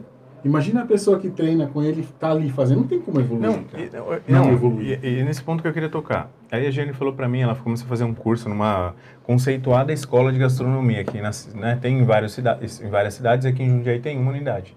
E ela fez durante o ano, ela me trazia os livros, mostrava, "Ô, Everton, que legal que tô aprendendo. Eu falei, nossa, que show, né? Aprendendo a teoria, né? E aí, passou um ano, ela desistiu do curso. E aí eu conversei com ela esses dias. E aí ela falou, Everton, saí da escola. Eu falei, nossa, Jenny, mas você tava gostando? Ela falou, Everton, na boa, eu posso fazer, eu- é, o curso é de dois anos, é caro. E depois de dois anos, eu não consigo, se eu dependesse daquele conhecimento, eu não, não conseguia nem emprego de ajudante do Marcos. Né? Então, é, na padaria, o que ela aprendeu ali em um ano equivale a 10 anos numa faculdade de gastronomia. Então, Eric, é, quanto vale isso? E aí as pessoas preço. falam assim pra mim, não, Everton, mas aí eu vou lá ajudar o Marcos, tá bom? Tá bom. Aí ele combina co- comigo e fala, olha, a, a faculdade tá aberta pra você. Aí ele chega no gerente e fala, ó, e meia hora extra? Quanto que vai ser meia hora extra? Então ele quer receber pra É, aprender. aprender. Aí ele negócio- inverte o negócio. Que, Eric, Esse isso não vai funcionar ninguém. olhar- A gente tem que pagar pra aprender. É, Assim. exatamente. Esse negócio de olhar é engraçado, Exatamente. cara. Outro dia, a Priscila até, te- provavelmente tá até na live aí e tudo, comprou uma tortinha holandesa, não sei da onde lá. Comprou, Nossa, e veio, torta holandesa é uma trouxe a coisa tortinha que- holandesa e falou assim, nossa, olha que, que gostoso, não sei o que lá. Nossa, como eu adoro torta holandesa, já E sei eu, o que e você eu vai falar. convivendo com o meninão aqui, É. né? É. Peguei o garfo assim, fiz assim. Mole. Não, tava, o chocolate tava duro. O Já chocolate nem tava duro. entrou. Aí eu falei assim, isso não é torta holandesa. Aí ela olhou pra mim, lógico que é. Eu falei, não, porque torta holandesa é feita com outro ingrediente. Eu falei, isso aqui é gordura pura, tá? O chocolate tá duro, Gordura não é assim, hidrogenada tal, pura. tal, tal, tal. É, como você sabe? Eu falei, meu professor me ensinou. É. Eu falei, isso aqui não é torta holandesa, qualquer dia eu vou trazer. Eu preciso vir um dia de carro pra mim levar umas É. guloseimas pra ela, porque de moto chega tudo É. cansado.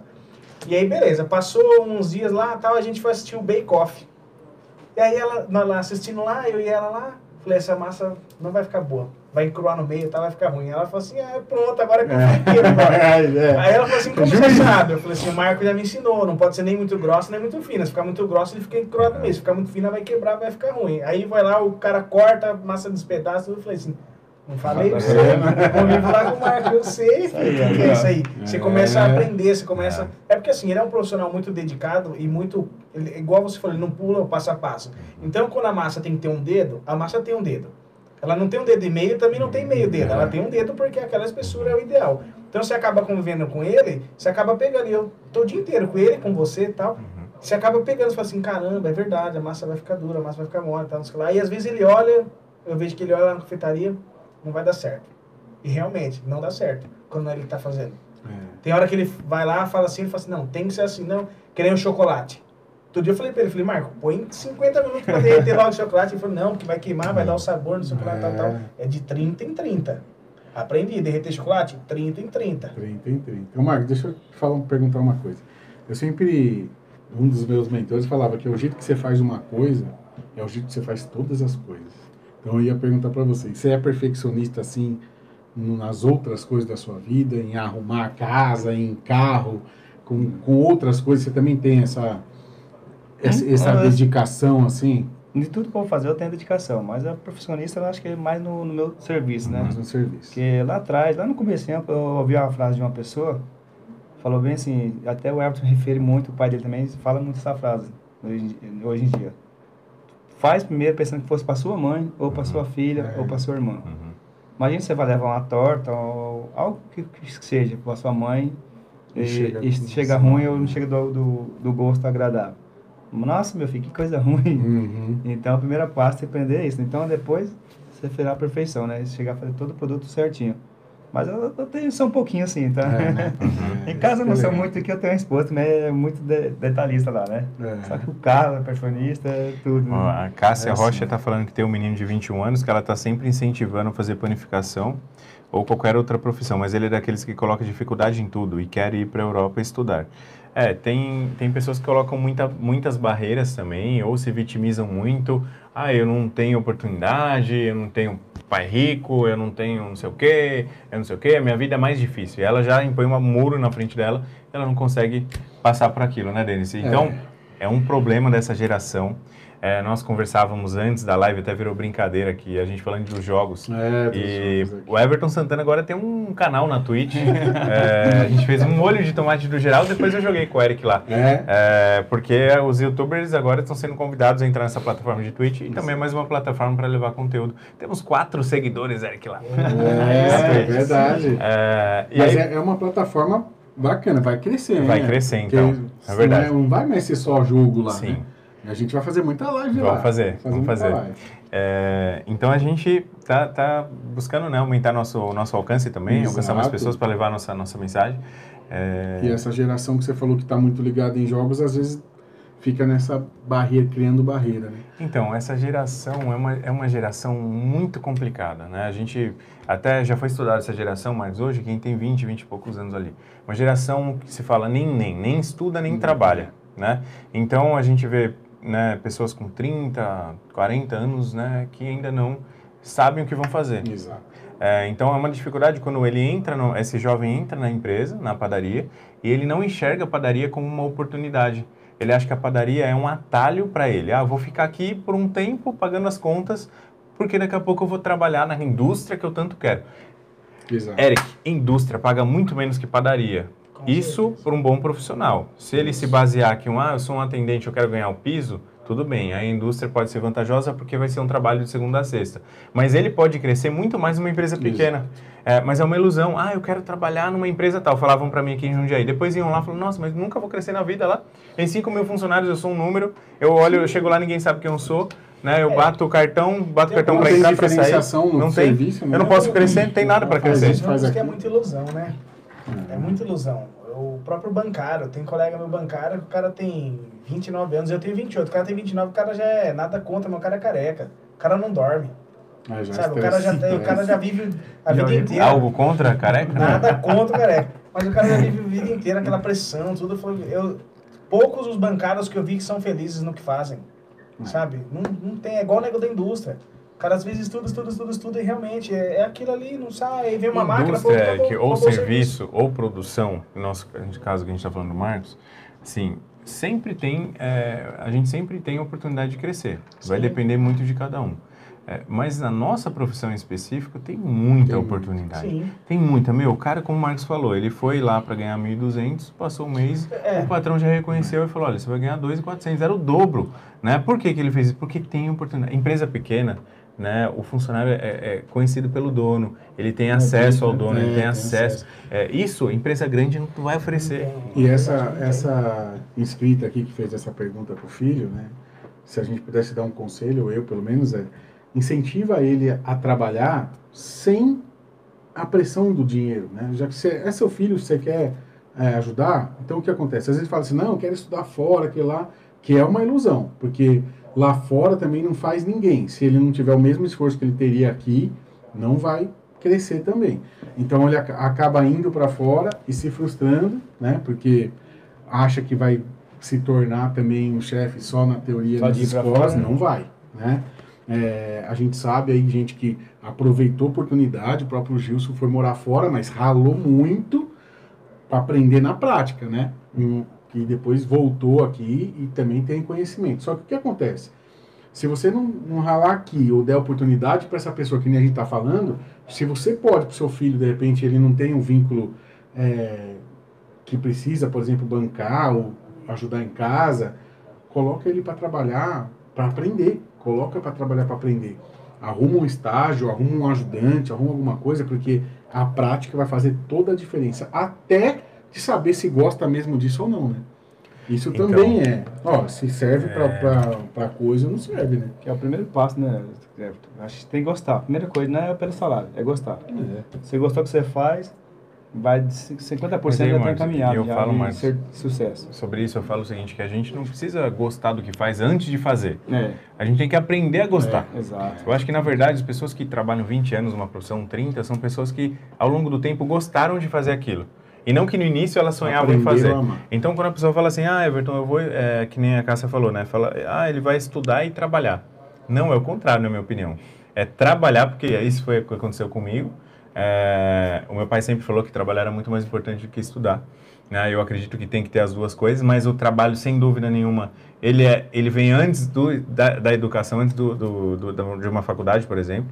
Então, como no meu caso, eu estudei, é, fiz faculdade, sou pós-graduado em administração. Muita gente, quando eu vou dar uma palestra, aí é engraçado, como acha que eu sou um panificador, então muitos panificadores, por trabalharem tanto, não estudaram. É. E a pessoa já vem com um grau de intimidação. Ah, qual que é a sua formação? Ah, onde é que você se formou? Né? E eu, eu percebo aquilo, Uhum. e aí eu fico triste, porque eu falo, poxa, se eu não tivesse uma formação, ia querer falar que ah, Diminuir. ia me diminuir. É. Né? Só por conta da formação, que na verdade o que me levou lá para dar palestra não foi a faculdade, foi o dia a dia, dentro de uma padaria né, somado ao conhecimento que a gente adquire, que aí vai de cada um também. Mas você não precisa, é, não tem isso, ah, vou estudar para depois trabalhar. Não, trabalhe. É, tem empresa que vai abrir porta para você começar, né, Marcos? Exato. É, e aí depois você pode ir se aprimorando, estudando exatamente aquilo que você está fazendo. Mas, Marcos, a gente desviou, desviou, desviou, e aí a gente saiu um pouquinho da rota. Mas é muito legal discutir isso, porque tem muita gente, inclusive, Marcos, nas nossas padarias, hein, que precisam ouvir isso. Eu só queria acrescentar um pouco em cima da. Como que é o nome? É, Cássia. Da Cássia. Uhum. Eu não sei se o ramo dele é, é confeitaria, pessoal, mas para ir para fora, você tem que aprender o Brasil. A nossa cultura é diferente de lá de fora. Para isso, você ir lá aprender a fazer uma confeitaria e voltar para cá, não adianta você ir lá voltar ir lá fazer e voltar para fora sem saber a cultura aqui do Brasil. Uhum. Então você aprende aqui no Brasil e se aperfeiçoa lá fora. Uhum. Que aí vai ser bom, você vai ter o a inteligência do experiência Brasil, a daqui. experiência do Brasil, saber o que acontece aqui no Brasil, trazer para lá a novidade que Ó. sempre está na Europa, né? Nós temos o exemplo da Luísa é, Maximiano, lá de Belo Horizonte, da, da doceria é, Doce da Vida, da confeitaria Doce da Vida. Ela é uma das maiores confeiteiras do Brasil hoje, certo, Marcos? Exato. É, então, pensa assim, ó, é, eu quero ser um confeiteiro referência no Brasil, um padeiro, eu quero ser conhecido como um dos maiores. Legal, a Luísa é um exemplo prático do, de tudo que a gente está conversando aqui. Ela foi estudar? Ela foi fazer uma faculdade, Denis, para depois abrir a loja? Não. Ela foi vender brigadeiro, Brigadeiro na também, porta de uma escola onde o irmão dela já tinha estudado e a família passou por uma crise financeira, ela não tinha como pagar as contas. Ela foi lá, né, sem vergonha, vendeu lá os brigadeiros que ela fez e começou a aumentar a produção. Hoje, uma das maiores confeiteiras do Brasil, dona de uma das maiores docerias do Brasil, já que com, com algumas lojas. Exato. Dá curso online, ela dá curso presencial. Uma menina que é um show. Mas ela foi buscar o conhecimento, Marcos, quando? Depois que ela já estava vendendo. Então, você não precisa não ficar reclamando que é só, ah, não tenho pai rico, meu pai não paga o curso na Le Cordon Bleu para mim. Ah, eu não fiz um curso lá, não sei aonde. Não, não depende de curso, depende de você.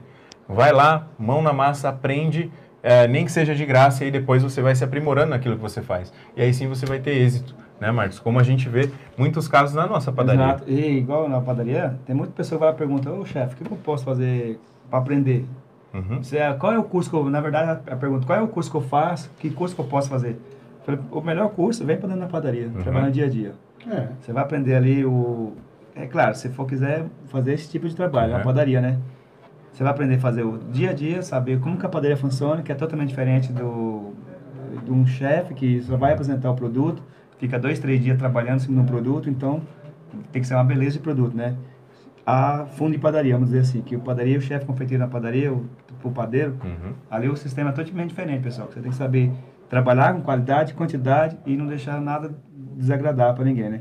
Então, o melhor curso é dentro da padaria. Aí depois você vai aperfeiçoar. Tem E o vários cursos dele. Isso que você, que você falou é fantástico, Marcos, porque hoje uma padaria, assim, é, eu falo que tem uma diferença entre técnico de panificação e confeitaria e o profissional que está lá dentro. Porque padaria, pessoal, produz muito todos os dias. O técnico, ele testa uma receita, ele fica só fazendo aquela receita uma, duas vezes por semana. O profissional de padaria é diferente. Quando se vai numa escola de panificação, né, numa, facu numa uma faculdade, Marcos, de gastronomia, o que, que acontece que eu já falo para os meninos? Eles vão fazer curso lá, eu já sei o que vai acontecer, porque eu já frequentei essas escolas. Eles, Denis, vai o Marcos lá fazer um curso. Vai o Marcos, aí vai um cara que nem eu, vai um cara que nem você, um cara que nem o Eric. Aí a gente vai fazer uma receita lá, um croissant. O que, que vai acontecer? Eu e você vamos ficar lá. Vai, Ai, como é que eu enrolo? É. Como é que eu, eu modelo? Ah, massinha, não sei o quê. Aí olha pro lado, o Marcos já terminou, tá assando e tá lá É. assim, ó. Chega o professor e fala de canto, chama e fala, ah, que, onde você trabalha? Ah, eu trabalho em tal lugar. É. Ah, então tá bom. Ah, é. Ó, depois até me ajuda, me dá um toque, não tá ficando tão bom. Pede ajuda. Pede ajuda, né? E é- já- isso Já- é legal. você- fez comigo já. Isso- da prática. mas sempre, isso, isso demonstra, claro, humildade do professor, Sim. mas em perceber o seguinte, que a prática que esses caras de padaria têm, Eric, não tem. Na. Europa não tem, não tem em nenhum lugar. Você vai no restaurante, não tem. Porque padaria é muita quantidade todos os dias. Então É, eles é. têm uma habilidade adquirida ali que, meu, vale muito. Por que não? Quer começar na carreira, meu, vai fazer um estágio. Né? Como a Cássia falou, que vai pedir para ele é, fazer um estágio lá, vai procurar um estágio para ele. Exato. Faça um estágio dentro de uma padaria que você vai se tornar um belo de um profissional. É, Quer ter uma, mais ou menos uma noção da produção da padaria? Assiste a live que a gente fez do Panetone. É só você trocar o é panetone pelo pão doce, pelo bolo, É. pelo... Sim, todo dia aquilo. E é todo dia. Aquela pauleira ali. Bela, Eric. sai uma da É macieira, isso mesmo, é isso sai mesmo. uma da macieira, já entra outra na aqui, macieira, aí né? faz É. aquele, aquela logística de forno, esquenta um, esfria outro. lá. É aquilo lá. Só muda que um, em vez de ser quatro marcas de panetone, vai ser um pão doce, que aí tem diferença de temperatura, isso, aquilo, aí tem massa da tortinha de morango. Ixi, É um rapaz, demora o crescer, cara- outro não. Eu, às tá. vezes eu comento com eles lá, eu falo, cara, não sei como é que vocês conseguem se organizar. Porque É, eu cozinho é em casa de vez em quando. é cara, vem fazer um hambúrguer, meu, eu destruo a cozinha. E aí eu vejo os caras, meu, não, é pão doce, não já muda pra cá, é e- Nossa, você fala que você é doido. Isso tem uma característica, já, acho que eu já falei mais de uma vez aqui, porque eu admiro essa característica. Porque tem gente que cozinha, e é o que você falou, destrói, né? Fica aquele negócio, É, panela até lá em cima para fazer dois bifes, É. certo? E o que eu acho legal no marketing é que, cara, você entra lá, tá sempre. Aí o que, que você percebe? Você percebe que ele vai lá, passa o negócio, cara, ele tá o paninho, pum, já limpa.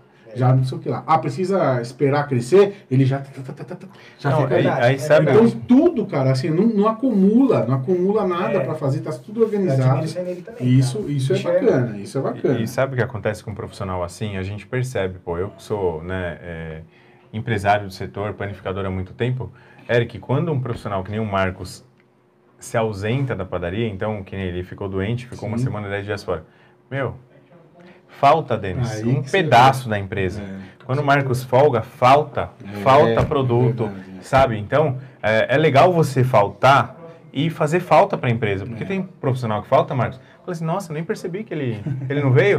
né? E aí a empresa passa, "Pô, será que eu preciso dessa pessoa? Porque eu nem percebi, né? Então, isso faz total diferença. Para quem trabalha no atendimento também. É, contato é, isso acontece, a pessoa acha que ela fica ali, ela, ela acredita realmente que a empresa deve aumentar o salário dela. Porque ela está lá dois anos, três anos. Pessoal, funcionalismo público em padaria não funciona. E nem no funcionalismo público mais, né? Tem funcionários públicos excelentes que trabalham lá com Exato. muita dedicação, mas tem uma parcela que também fica lá só cumprindo, batendo cartão, porque se ficar um minuto a mais hora extra, não sei o quê. Hoje, é, muita gente entra na padaria já nesse pensamento, né? Só que quem que, é, é, que faz, que vai construir o próprio salário, Denis? É o profissional. É, não cada importa se ele é caixa, se ele é atendente, se ele é balconista, né, Marcos? Ele se dedicando em- E quem dentro de cada área, ele vai se destacar. cada. Mas eu acho que, na verdade, a gente, eu, eu acho que isso é, é uma lição de vida, assim, não é para padaria ou é para tudo, né? Na, na própria agência, falando da agência, às vezes também, já tive estagiário lá que começou para, sei lá, atualizar o site ali e você vê que ele, pô, né? Ó, vou te apresentar um negócio, vou mudar isso aqui, ó, desenhei isso aqui, o que, que você acha? Pô, você já percebe que a pessoa tem um interesse e falou, Uhum. opa, você quer, o empresário, você falou, opa, esse aqui. É diferente, olha esse é aqui, diferente. é, posso carregar esse cara aqui para o design, posso carregar esse cara aqui para programação, posso carregar esse cara aqui, não, falando das minhas áreas, né? Mas quando a, quando a pessoa simplesmente ela fala, ah não, você me pediu isso, eu fiz isso, me pediu isso, fiz isso, você não consegue ver o que mais essa pessoa pode fazer, né? E às vezes, em qualquer lugar você tem escolhas para fazer. Então, se você quer crescer, escolhe um- uma área que você gosta, né? Uhum. Que a gente sempre, eu sempre falava, cara, é, normalmente a, a mesma pessoa que, que programa, ela não, não, não é tão boa em criatividade. Você é mais criativo ou mais lógico, tal. Só uma pessoa muito bacana mesmo, que, que a gente chama de webmaster, que desenha e programa. Então, normalmente as pessoas ou desenham ou programam. Então, você fala, cara, primeira coisa, escolhe entre isso e isso e vê o que, que você vai.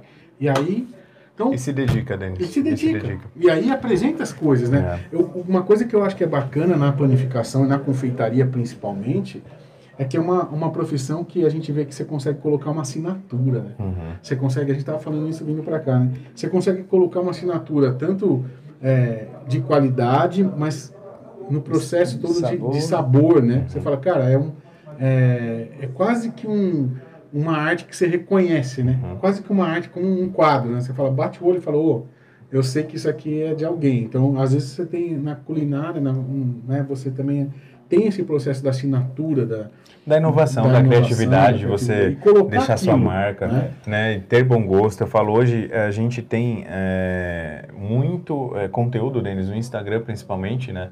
Ou no YouTube, de confeiteiros do mundo inteiro, por exemplo. Padeiro, confeiteiro, né, Marcos? Se você entra no Sim. Instagram hoje, você vai ter acesso a muita coisa. Então, ah, eu não tô, eu não sei o que, que eu vou lançar na minha padaria. Meu, tem muita coisa, tem muita coisa que você pode. Às vezes você olha lá uma massa, pô, uma massa manteigada aqui, é, de tal produto que eu vi, mas eu posso trazer para minha realidade e fazer a minha massa É. do, é, do jeito que eu trabalho aqui, uma massa folhada e tal. É, então você consegue adaptar e, né, Marcos, introduzir na padaria uma linha nova Inclusive e diferenciada. direto, né? Você manda figurinha pra mim, eu mando figurinha Então, a gente troca É, muito, eu e o Marcos, é. a gente manda muito um pro Manda outro, a gente está sempre se falando. Essa criatividade, como o Denis falou, você em colocar a sua marca é fundamental. E como o chefe Gilson Santos, hoje ele deu uma palestra lá na FISPAL, É. o padeiro chefe Gilson Santos, meu amigo. Ele falou muito, Marcos, o seguinte, que é até uma questão sobre o pão francês que se fala nas padarias e tal, eu também, eu, igual, a gente é muito alinhado no pensamento. Ele falou, ele, aí perguntaram para ele do pão francês, ele falou, olha, a importância que eu dou pro pão francês é assim, eu tô no Brasil, eu tenho que ter pão francês. Essa é a importância que eu dou pro Cultural. pão francês. É. Mas eu não quero vender pão francês. Porque tá todo mundo vendendo. Então, é, o que tá todo mundo vendendo, é, o mercado manda no preço. Ele, ele determina o preço que eu vou vender. Só que ele não sabe quanto custou.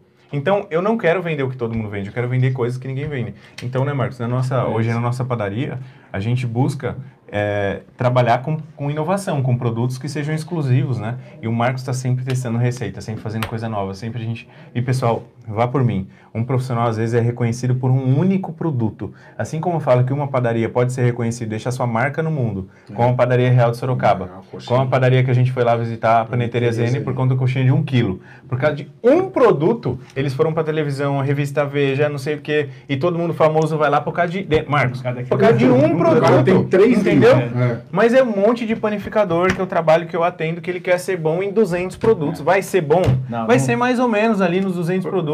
Se especialize em um produto. Você é profissional, confeiteiro, padeiro, se especialize em um produto. E a esfirra, Eric, que nós Eu comemos lá, agora, do esfirra de carne. lembrando dela até agora, cara. Do Eric, quem que faz aquela esfirra lá da Zene? Zona Norte pra comer de novo essa Nossa, esfirra aí. Meu, esfirra demais, mas que esfirra é aquela? A esfirra turca do Geraldo. né? é, então, é, é o profissional, ele, ele, ele fica famoso, ele cresce profissionalmente por conta de uma receita que só ele sabe fazer às vezes, né, Marcos?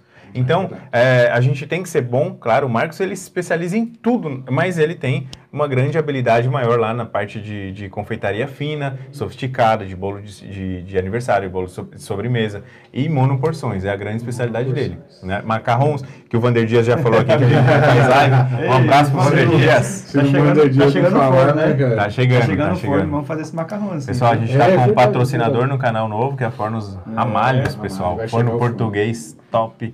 E a gente vai gravar com eles né, nesse forno, Marcos. E aí vai, vai sair o macarrão, vai não sair vai? sim, vai sair. De presente pro Vander Dias. Presente né? pra ele.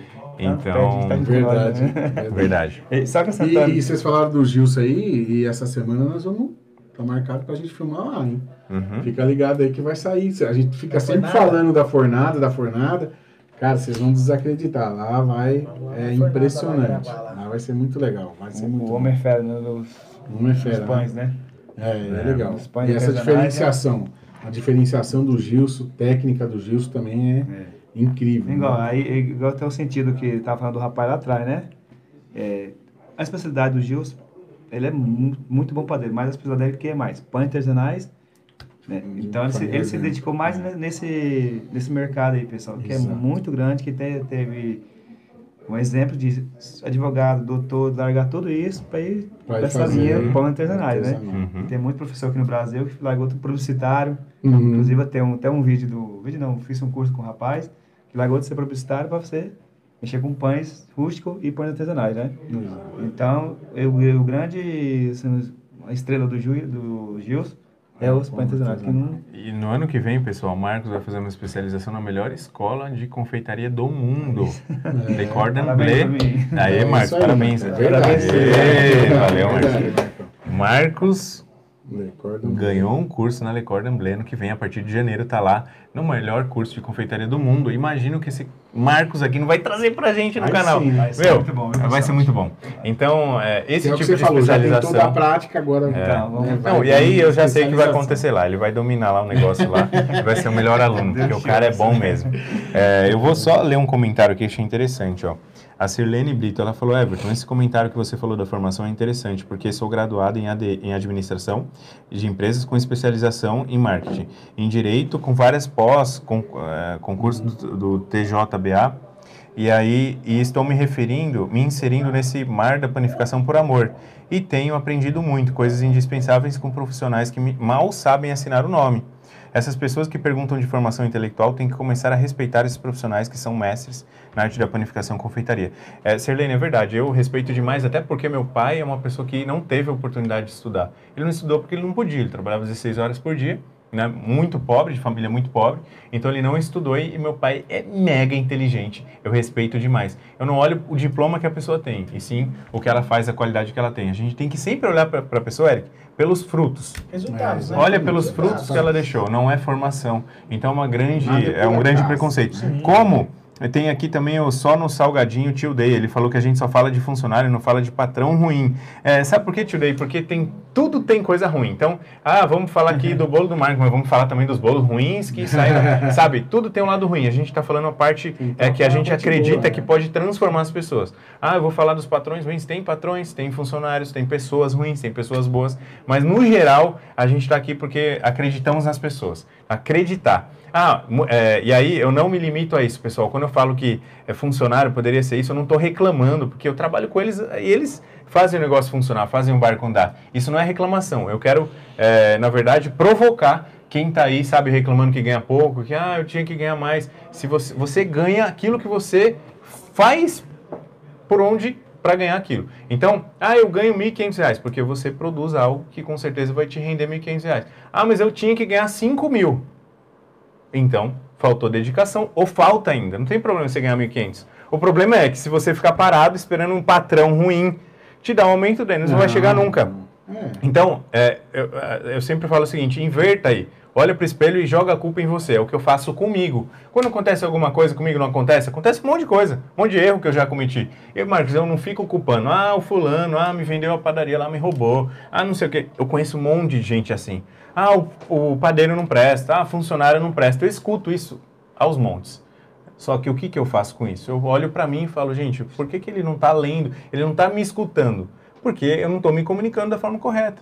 Né? E se não é bom para mim, por que está comigo? Então eu tenho que parar de reclamar e tenho que agir. Assim serve para o funcionário também. Será que é o patrão que é ruim?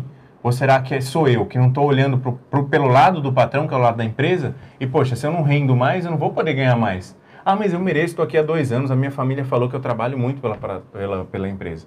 Você se dedica, só que a empresa precisa ganhar mais para você ganhar mais também. Uhum. E muita gente não aceita isso. Então, Olhar mais pra gente, sabe, Eric? Olhar Sim. mais pros nossos. É. Pra, que a gente pode fazer. ruim também, cara, eu geralmente eu lembro das coisas boas. Que né, a gente lembra da esfirra. Por quê? Porque ela é boa. É boa eu não lembro quantas esfirras ruins eu comi, mas foram muitas. É. Mas a boa, eu tenho certeza, não é. é Torta holandesa também comi um monte aí, mas a do mar que é boa, eu lembro. Então, a gente tem que mudar também esse foco do, do é. ruim pro, pro bom. Porque uhum. vai, com certeza vai ter mais ruim do que bom.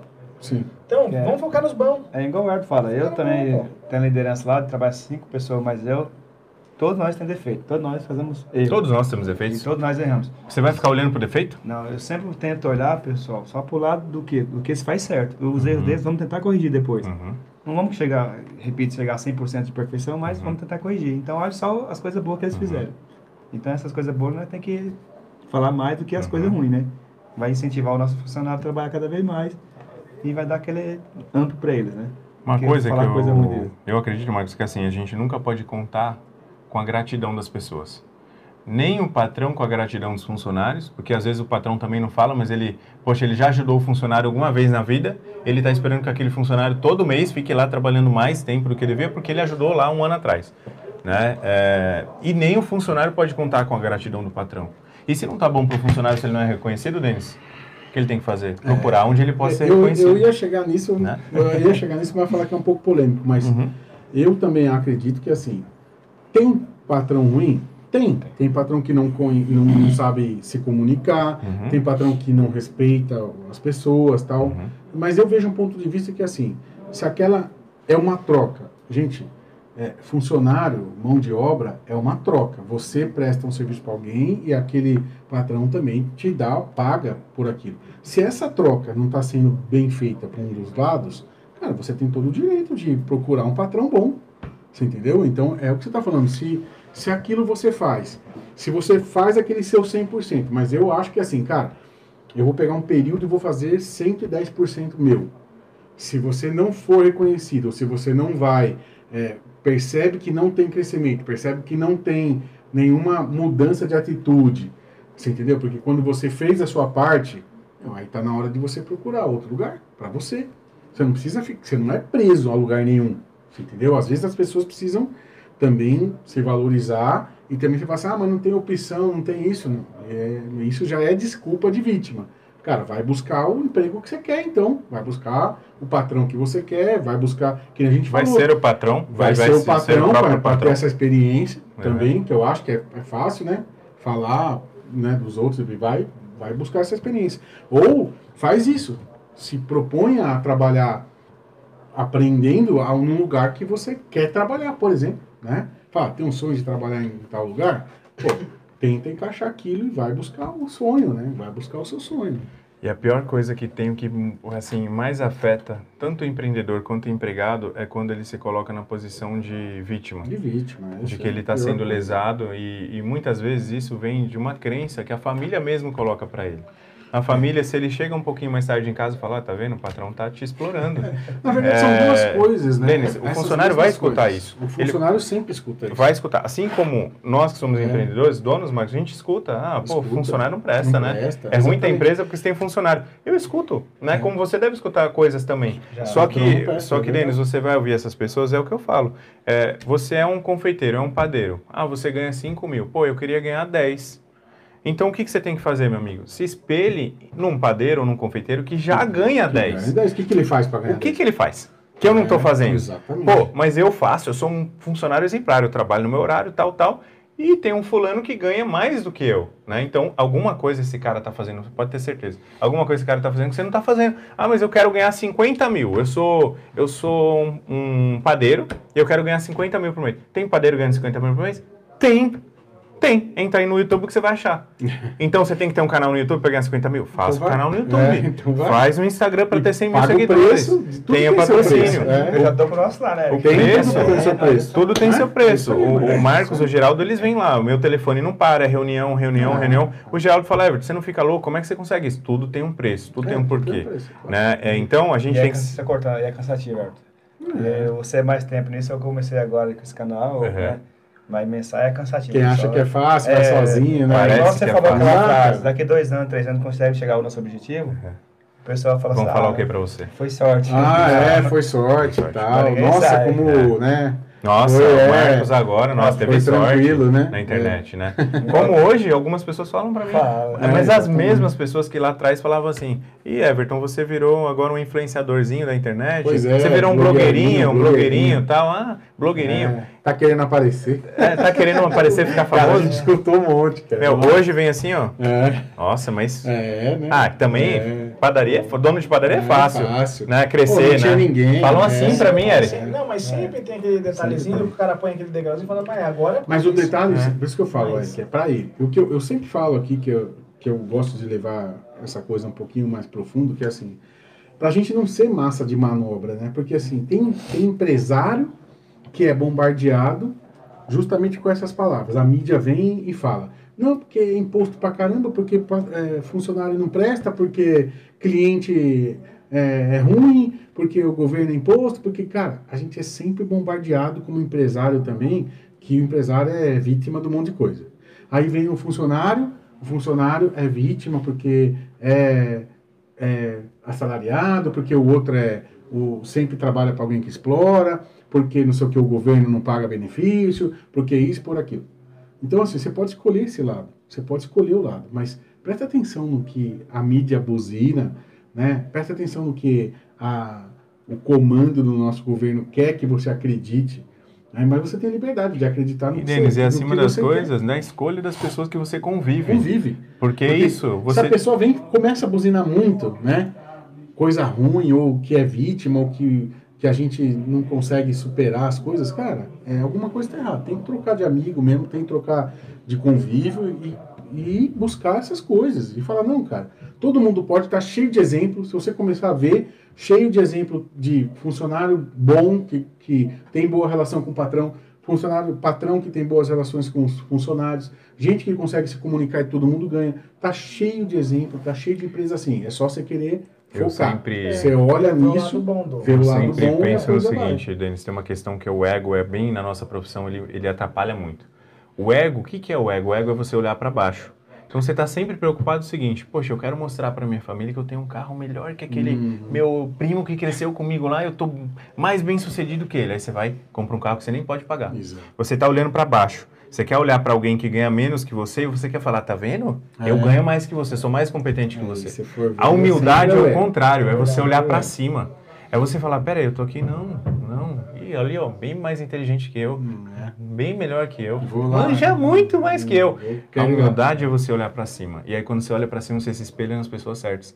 Então, o que, que a gente olhar para um dono de padaria que, ah, ele ganha 2 mil por mês. Pô, mas eu queria ganhar 20. Então, eu tenho que olhar para um dono de padaria que ganha 20, que é melhor que eu. 20, é verdade. Ah, mas ele fala coisas que eu não, não concordo. Sim, mas alguma coisa ele tem que eu preciso aprender. Exato. Assim Se é você na tá vida. querendo ganhar uns 20, você já é diferente do que ganha dois. Você já tá Exatamente. vendo o potencial em algo que o de dois não tá vendo. Mas, Eric, só querer não é atitude. Ah, porque sim. todo mundo quer. Às vezes quer. Todo é, mundo quer. é. E parou, Todo mundo entendeu? quer ganhar 20, todo mundo quer ganhar mais. E fala. Né? Ah, mas eu não ganho. Aí, aí pronto, aí vem as desculpas. Aí joga ah, o patrão, que nem foi falado aqui. É. Ah, mas vocês não estão vendo o lado do patrão. Ah, também não tô vendo o lado do Bolsonaro. Também não tô vendo o É. lado do Trump. Não tô vendo o lado... Isso. Meu, para, para. Tem que isso? coisas. Eu sou responsável por aquilo que eu produzo, por aquilo que eu tenho, né? E, e se eu perder, eu tenho capacidade de me erguer, né? Então, é, o que a gente precisa é ter humildade de olhar para cima, né? Então, eu sempre falo isso, humildade sempre, porque a gente vai se espelhar nas pessoas certas. Não é isso? É, exatamente. E falar, e quando você fala pra si, né? O que eu não faço que aquela pessoa faz? O que eu Uhum. ainda não faço? O que eu ainda não sei? É que eu ainda não consigo pensar da mesma forma? Uhum. Então, porque daí sim, né? Você bota o- a máquina pra funcionar naquela direção, né, cara? É Sim. aí que vai. E procurar se aproximar dos caras de 20. Então, É, pô, né? Eu Exatamente. me aproximar daquele cara lá, deixa eu sempre, né? mais perto ali, o que, que ele tá fazendo que de repente eu não tô fazendo. E sabe que, qual, que é o problema, Eric? Quando você se aproxima lugar. de quem ganha 20, você vai ganhar 20. Você vai ganhar 20. é, E aí- você vai, você e vai aí- entender como que ganha. E aí você vai falar assim, e os caras que ganham 50? É Pois é. É isso que acontece. você É, é o natural. É É é Só que o que, que inconformação, acontece dentro da padaria? O que acontece dentro da padaria? O cara ganha, ganhava 1.200, hoje ele ganha 2,5. Aí ele não olha mais pra cima, ele olha pra baixo. Gosta lá pro dois pro meio. Ah, eu? É. Ó, eu sou isso, eu sou aquilo. Aí ele não, ele, ele trava, Marcos, ele não cresce mais. Acho né? que já E- tá, né? é. Já tá ali. Já. E aí ele começa a criar aquilo que a gente tá vendo aqui, é vitimização. Ah, o Isso. patrão é isso, o patrão é aquilo, a empresa não sei o numa quê. zona de conforto, né? O cara É. fala, meu, eu sei fazer pão, sei fazer pão, sei fazer pão. Fala, mas faz um negócio. Aí o cara, É. não, eu sei fazer pão. Uhum. Porque o cara não quer errar e falar assim, puta, não sei fazer isso. É. O cara realmente cai nesse negócio do ego de falar Do assim, ego, não, de o cara não é aceita verdade, aí fazer uma não, receita e errar. Sim. É. Ele se sente mal e fala, não, eu sou um padeiro de 15 anos, eu não posso Não errar precisa num aprender mais É. nada. É. E aí o cara não cresce, realmente fica estagnado lá, faz a vida e, É verdade. verdade, não progride mais. É, e quem É, tá tem estagnado paciência. tá morrendo, né? Você tá é, ligado? parou de crescer, Parou de crescer, meu, é Já decadência. perder. E É, essa geração, ela, esse é o problema que a gente vinha falando da geração mais nova, é que eles são alimentados por isso. Exato. Eles são alimentados. Então eles têm essa falsa expectativa de que é, alguém vai chegar neles e vai falar: ah, é, você quer ganhar 10 mil, você é tão bonitinho. Não tô vem 10 pra mil mim, aqui. É, vem pra Não é tô 10 mil que você merece. Você vai passar um ano aprendendo, É. ganhando 10 mil. né?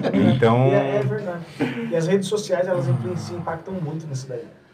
tira a produtividade, tira a as produtividade. pessoas estão sem foco, sem disciplina. Tudo. O negócio acha que a vida do Se Instagram eu, a vida é, e se eu posso é, falar uma coisa é- de ruim da internet, que a gente tá é falando, é assim. isso.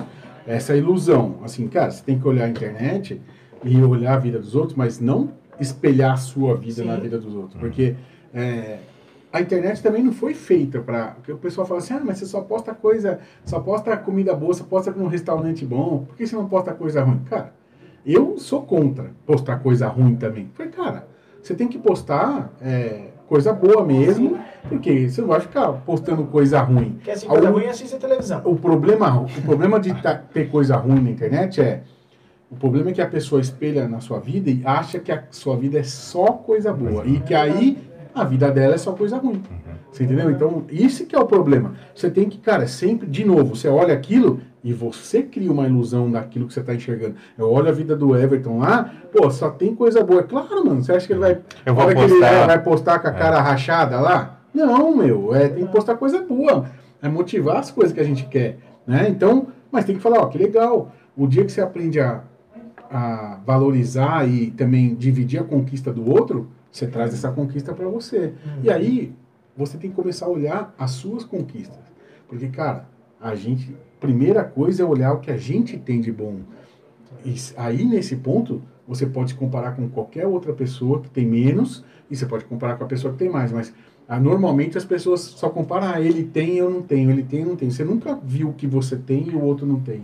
Né? É, é o contrário. É Então, quando você dá o valor àquilo, você não começa a criar essa ilusão que a gente está falando de rede social e começa a observar as coisas boas da sua vida, né, meu? Eu- Postar as coisas boas. Há um pouco tempo atrás, uma gerente minha falou assim, né? Chegou uma reclamação trabalhista e aí, não sei mais, tinha chegado algumas cartas lá e aí a fiscalização que ia visitar a padaria, aí tudo bem, eu tava lá e cumprimentei, ah, legal, deixa aqui, abri as cartas, continuei, ela tava na sala. Aí ela foi saindo, ela falou, nossa, Everton, mas como que pode você, com tudo isso, você tá assim, feliz e sempre bem e tal? E aí eu, né, falei, olha, porque eu sou assim e tal, mas depois refletindo, Denis, eu parei para pensar justamente nisso. as pessoas param com os problemas, elas paralisam e elas É. absorvem aquele problema, É. que elas viram mais, elas viram, elas causam, uma, elas aumentam o problema. Né? O que, que vai mudar, Eric? Você recebeu uma ação trabalhista. Vai mudar o quê? Eu fico lá com a cara, chegar em casa com a minha É. família, o que, que aconteceu? É. Ah, eu recebi uma Trabalhista. eu não vou dormir. Ai, o coração. Ai, eu vou na saúde. é. Ai, funcionário não presta. É o que muitos fazem. A minha atitude em relação ao problema é buscar a solução.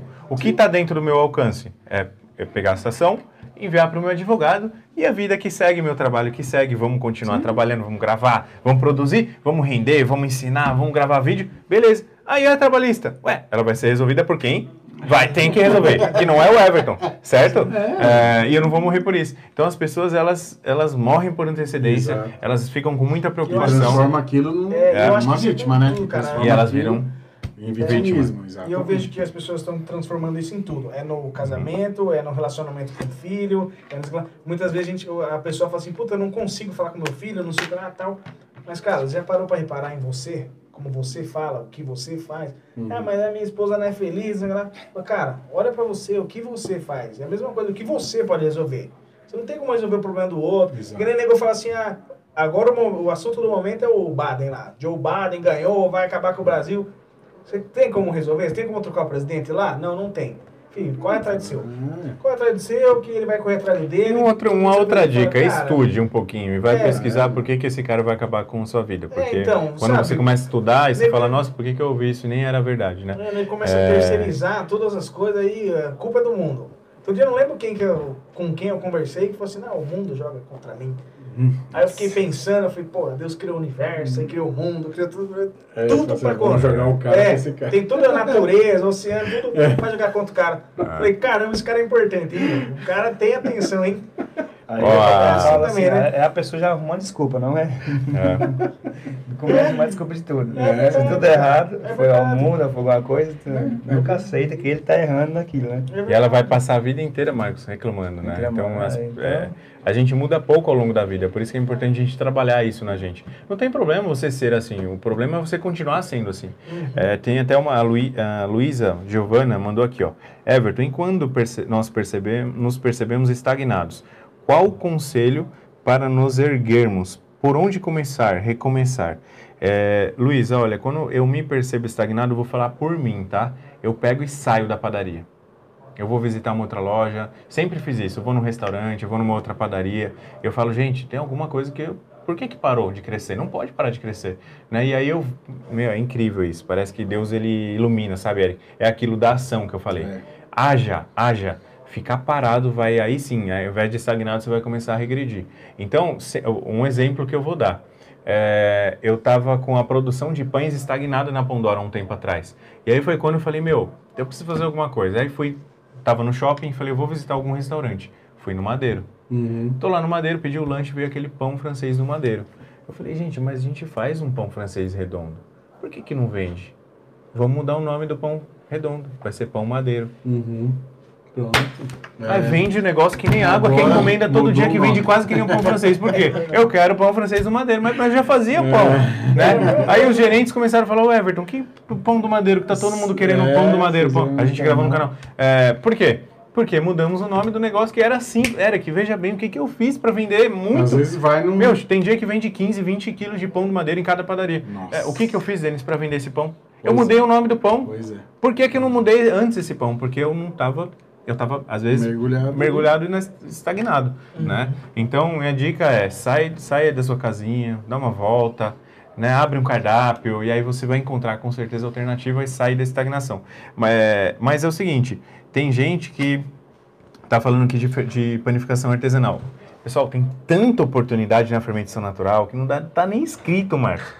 É, tem gente fazendo pão artesanal em casa de fermentação natural e vendendo e ganhando muito. É um pão que tem um valor agregado muito alto, mas tomem cuidado do seguinte: a cada dia que passa, as pessoas estão ficando melhores e esses padeiros de casa estão se aperfeiçoando, comprando máquinas melhores. Você não precisa começar com forno ramalhos, ah, eu preciso ter um forno e tal. Não, ninguém começa assim. É, faça no seu forno de casa aí e você vai se aprimorando, se aperfeiçoando e daqui a pouco você vai ter uma mini padaria, depois uma padaria maior, depois uma outra padaria e aí você vai crescendo porque é possível. Quanta E- gente começa vendendo brigadeiro de dentro de casa, né? E o melhor de, Isso de- de- de pães artesanais é é, dá um lucro legal. Tem uma bom, margem muito alta. Muito, muito. Só que o mais gostoso de fazer pão artesanais é trabalhar com a massa, é trabalhar com o levain. É. Esse é o, é o melhor que tem. Ainda tem isso, né, Marcos? Vai se apaixonando É uma pelo terapia. é, é meio uma terapia, é, né? É como se você estivesse criando um filho, ensinar, né? eu tentei ensinar os dois aqui, mas Tudo legal, né, gostoso? É gostoso, isso é, É verdade. gostoso, não, é É, gostoso, é um negócio tipo, não é profissão, é né? hobby, então É, vai, pô, hobby. legal, o bagulho cresce, É. o bagulho Mas esses alimenta. padeirão de casa, assim, a maioria tá É entrando bom, por hobby. Acho que os É. caras estão. A vida, essas outras profissões que a gente tá falando, tá sendo tão estressante, tão massacrante mental pra eles, que o cara fala, preciso de um escape. Aí o cara cai Sim, no é. negócio da- do pão, e aí o pão é Sim, aquele realmente, aquele negócio. É a paciência de você esperar crescer, é aquele Uhum. negócio de você sentir o cheirinho do fermento e tal. É legal. É, eu, eu aí o cara se apaixona pelo processo. O, o pão, que agora é essa, essa tendência, né? É meio que é, como essa evolução do vinho, né? Você fala assim, ah, vou começar a tomar vinho e tal. Aí você começa a prestar atenção, aí você começa a entender que é cada uva, o É. porquê das coisas, cara. E você acaba tendo um paladar melhor. E o pão também Você segue essa desse, mesma dentro linha, desse cara. processo do vinho, o que, que aconteceu? Começou a aparecer um monte de curso. É, um monte de Sobre curso, vinhos. todo mundo é As próprias né? vinícolas ensinando, né, Ensinando. os consumidores Exato, a entender o que é um bom É. vinho. Hoje o que Ah, acontece com o pão? O mesmo processo. É curso de fermentação verdade, eu já natural. fiz curso Então, de beber vinho, cara. Exato, e agora o que está acontecendo com o pão? Exatamente, a mesma Exatamente. coisa. E aí, Marcos, quem aprende a comer um pão desse? Ah, Vai na então- padaria e depois compra um pão francês? Depois você vai comprar um pão normal? De, Não vai. de, né? Eu Então, adoro assim, pão francês, eu como pão francês, mas é, quando a gente é, a- Mas eu consome também um- como vinho doce. Sim, é isso. Per- perfeito. Às vezes eu perfeito. doce. Sim. eu. Só Mas que é você vai receber alguém em casa? Eu sei que eu tenho isso, Agora vai eu um sei pão eu mais top. melhor, né? Né? Né? É isso aí, você fala, pô, né? Pô, fermentação natural, aí você vai, aí começa a ter variações, né? Que nem você falou, fermentos diferentes. Cara, isso é, é legal porque tem uma, um mundo dentro desse negócio da fermentação natural. Isso que é bacana. E aí fazer e informar, né, Elis, é legal. Uma coisa da comunicação também que é interessante, né? A gente fez um teste lá com a baguete rústica na padaria nova. A baguete orgânica de fermentação natural, de levain. Pessoal, a gente deixou ela lá por um mês, só a baguete lá no cesto, sem informação nenhuma. Vamos colocar agora uma plaquinha? Baguete rústica de fermentação natural com farinha orgânica. Pronto. Você mostrou o que é. E Pronto, pessoal- uma identificação. A venda E o pessoal lá todo sábado já, já acostumou. já com acostumou com seus pães de fermentação. né? Então a gente acostuma o cliente, pessoal. Não dá, o cliente vai voltar, a gente precisa ter sempre. Então agora a gente está partindo, né, para uma, a gente está buscando na Pandoro aqui o quê? Uma especialização em pães mais saudáveis, né? Não só pão, mas também na confeitaria, é, produtos mais saudáveis, né, orgânicos. Até no café, tô Uhum. procurando, tô com um parceiro aí bem envolvido com a gente também. Então provavelmente vem novidade nesse sentido, porque é a tendência, né? É o que vai acontecer nos próximos anos e a gente precisa se preparar para Aí isso. Você fala, vai ter o pão francês? É. Vai ter, sempre, vai ter ali. Mas aí você vai melhorando a qualidade e eu acho que o consumidor vai melhorando, né? O consumidor Com vai aprender. certeza, E com aquilo que você fala, talvez hoje a gente vai ter que fazer uma comunicação tal, para mostrar para ele também que a gente é um diferencial já, né? Que você vai ter produtos de maior qualidade, maior trabalho, vai ter o pão francês, vai ter o pão fermentação, fermentação vai ter uma natural. confeitaria, um pão doce, vai ter orgânico, Tudo, né? tudo. Isso Vai é ter um ensinar vinho, tem vinho, Exato. vai ter, né? Um seu café, de Isso tudo é legal, né? ensinar o consumidor. Né? Eu acho que essa é uma É. grande sacada aqui. Café também tem essa parada, né? De tomar, experimentar. Tem queijo, É. café, tem esses Queijo, mercados, é né? verdade. Então, cara, você começa a ensinar o cara o que é um É. bom pão, a diferenciar um bom pão, Bom pão. aonde encontrar um bom pão, Exato. o que vai num bom pão. Então você, você começa realmente a acostumar ele, a educar ele a comer. E ele vai lembrar de quem na hora de comprar? É, claro. Lembra sempre de Ali. você. Você acaba. Aí, E quebrando o paradigma que é isso, que é, é levar isso também para o consumidor, ensinar Sim, ele, sim. né? É, Tem gente que tem medo, oh, mas medo o cara tá ensinar. fazendo em casa, ou tá lá, ah, a tiazinha tá fazendo pão para poder vender. Cara, não vai afetar aqui, é o contrário, ela vai ensinar o cara a comer um pão bom, depois vai buscar lá na padaria, porque ela tem uma capacidade de produção, a gente tem outra.